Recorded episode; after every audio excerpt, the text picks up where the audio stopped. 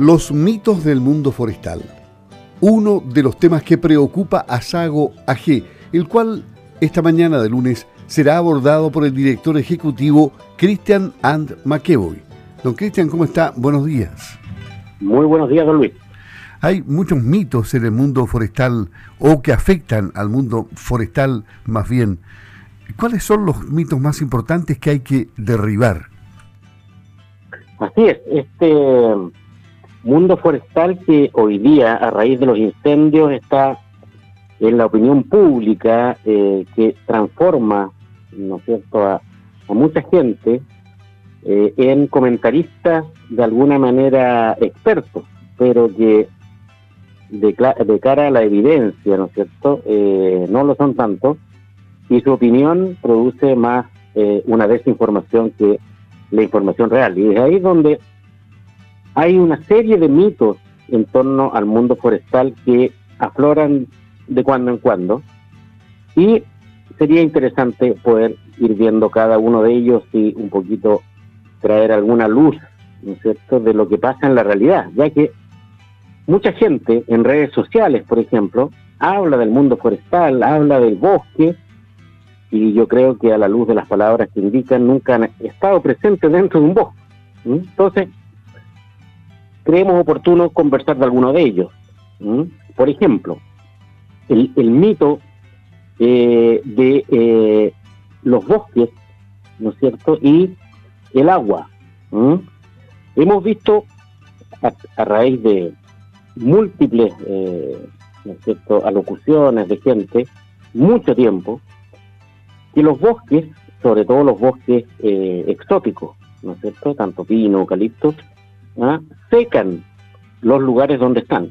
Efectivamente lo que ocurre no es producto de esas especies particularmente, sino que cuando uno eh, instaura un bosque donde antes no había nada, el crecimiento de, esas, de esos árboles obviamente produce ¿ah? eh, un gasto de agua desde el suelo. Pero veamos dónde estaban esos bosques, o sea, en qué situación estaba el suelo antes de que llegaran esos bosques ahí. Particularmente los bosques que están instalados artificiales, ¿no es cierto?, eh, exóticos en Chile, se han instalado en zonas que durante muchos años, ¿no es cierto?, estuvieron sometidas a labranza para agricultura, ¿no es cierto?, y debido a que años, muchos años atrás, no había el conocimiento para la conservación del suelo, estos suelos fueron degradándose y perdiendo su capacidad de producción.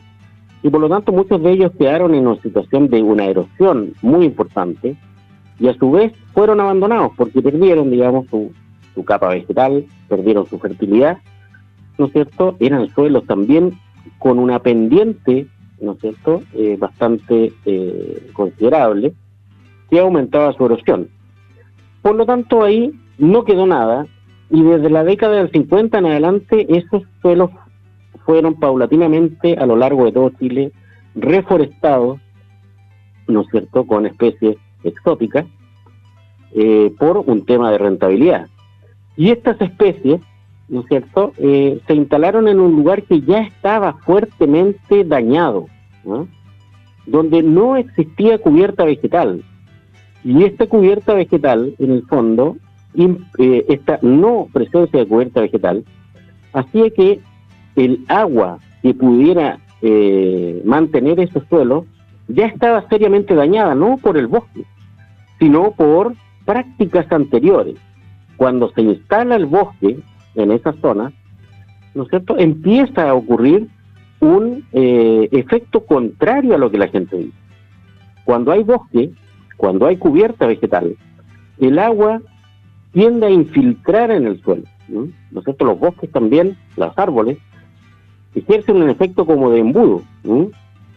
Y a su vez, el mantillo y lo que se va produciendo debajo del bosque, esa cubierta para que la fuerza de la gota de lluvia no impacte directamente al suelo, hace que esos suelos se vayan recuperando, vayan recuperando de alguna manera su materia orgánica ¿no es cierto? los árboles, todos ellos, son importantes en el reciclaje de la materia orgánica del, suelo. y por lo tanto, lo que hay ahí es que el suelo nuevamente vuelve a aumentar su capacidad de retención de agua. Todo lo contrario a la gente que dice que se seca. Efectivamente, la gente lo que ha visto es un efecto real de que los cauces, muchas veces por donde hay bosque, han desaparecido. Algunos ya no corre agua, pero no es por un efecto tan directo de que se haya plantado bosque ahí, sino que tiene que ver con el efecto de que está precipitando menos por un tema de cambio climático, no directamente por el tema del bosque.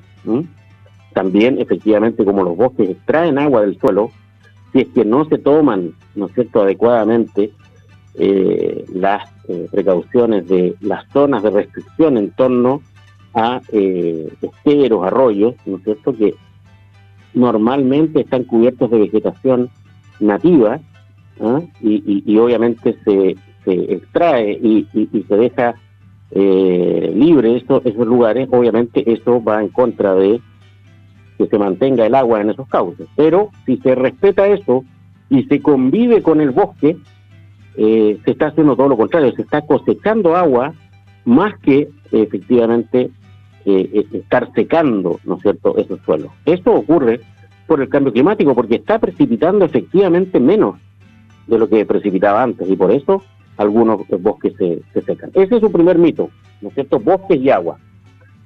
También tenemos eh, otros mitos que tienen que ver con que el, el, bosque, particularmente el monocultivo, es perjudicial. Pero tenemos en otras partes, eh, monocultivos de larga data, como son las viñas, como son los frutales, y de ellos la opinión pública nada dice, y se mantienen perfectamente de acuerdo a su ambiente. Por lo tanto, ahí también hay un mito injustificado de considerar ¿ah? al, al, bosque em, exótico, ¿no es cierto?, como, como un monocultivo que trae todo tipo de, de em, males, por decirlo de alguna manera, sin embargo, no se mira con la misma vara otros monocultivos que están por años sin eh, complicar, digamos, el medio ambiente. En este caso, cuando se toman las predisposiciones y se hace un manejo efectivamente responsable y científico del bosque, obviamente no se producen estos, estos efectos. También está el tema, ¿no es cierto?, de, los bosques eh, y su efecto negativo, ¿no es cierto?, en el, eh, en el tema eh, ambiental con los gases de efecto invernadero.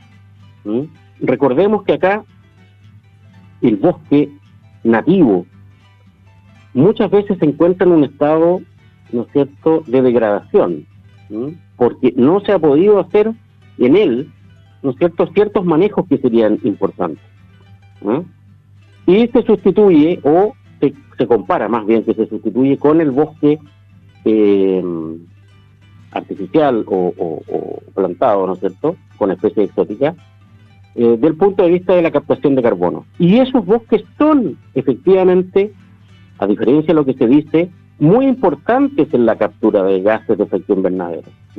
La gente le atribuye, por mitología, que son los bosques nativos los que son más importantes en la captura de carbono pero no es así. Hoy día en Chile eh, podemos de alguna manera exhibir y en nuestra zona que somos carbono como zona, carbono capturadores y ni siquiera emisores o neutros, sino que directamente carbono capturadores, o sea, estamos en esta zona ayudando al, al mundo, digamos, a capturar estos gases de efecto invernadero, gracias a que tenemos bosques plantados con especies exóticas que crecen de manera importante. Y este crecimiento rápido hace que efectivamente sea muy eficiente en la captura de carbono versus lo que hacen los bosques nativos, que eh, crecen lentamente y algunos están en una etapa de degradación, ¿no es cierto?, donde la materia orgánica se quema dentro del bosque, se, se produce un, proceso de descomposición y libera ¿ah? más eh, carbono al ambiente del que captura. Por lo tanto, ahí hay una mitología que hay que tener claro que los bosques eh, introducidos son una gran herramienta en el combate del calentamiento global. Son efectivamente capturadores. Por lo tanto, el tema del agua, el tema de la captura de eh, gases de efecto invernadero es, importante. Son solo dos mitos, hay muchos más, pero eh, estos me pareció importante, digamos, que la gente conozca que estas culpas no son para las especies introducidas y estos bosques, sino que se basan en la mitología y, y, se ha considerado injustamente. Cosas que se pueden mejorar sin duda, sin duda, pero hablar y echarle la culpa de los incendios al bosque eh, me parece totalmente fuera de la realidad. Lo que pasa en Chile y donde la autoridad tiene que poner su mayor esfuerzo es en ver por qué el bosque se incendia.